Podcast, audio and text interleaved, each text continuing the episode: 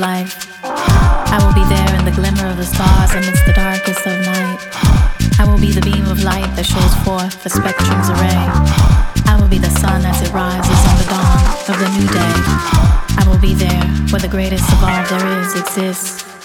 The perfect reflection of pureness, the complete element of bliss. I will be there.